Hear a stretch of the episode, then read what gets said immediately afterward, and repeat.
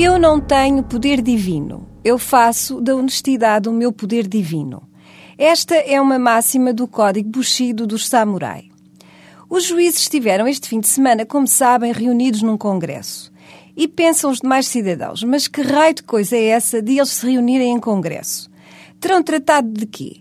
De muitas coisas, entre elas a ética de um juiz ou o que é estruturalmente um juiz e qual a forma de o comunicar ao cidadão comum.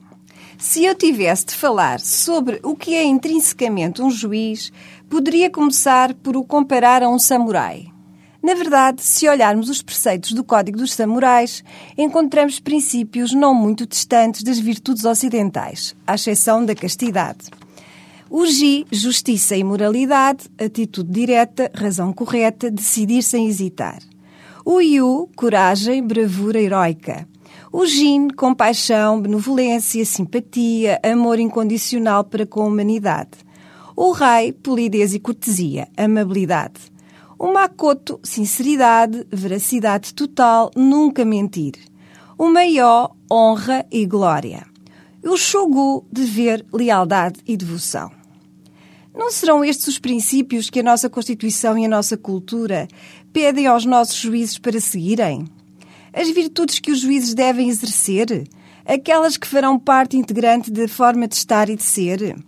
Ser justo, ter uma atitude correta e direta, decidir sem hesitar depois de ponderar, ter coragem, ser sincero, ser honrado, ter sentido do dever e da lealdade para com o próximo, ser devotado ao seu trabalho, resistir à influência externa e moderar a própria vontade, ter o dom da compaixão e do amor incondicional à humanidade. Com estes princípios como norte ou como estrutura intrínseca, o juiz será um ser que pode, de cabeça levantada, olhar os outros nos olhos sem medos, sem receio de que lhe digam que não tem legitimidade para estar investido do poder de julgar. E foi uma das coisas que os juízes fizeram no Congresso: discutir como valorizar e divulgar os valores essenciais da ética judicial, a independência, a imparcialidade, a integridade, o humanismo, a diligência e a reserva.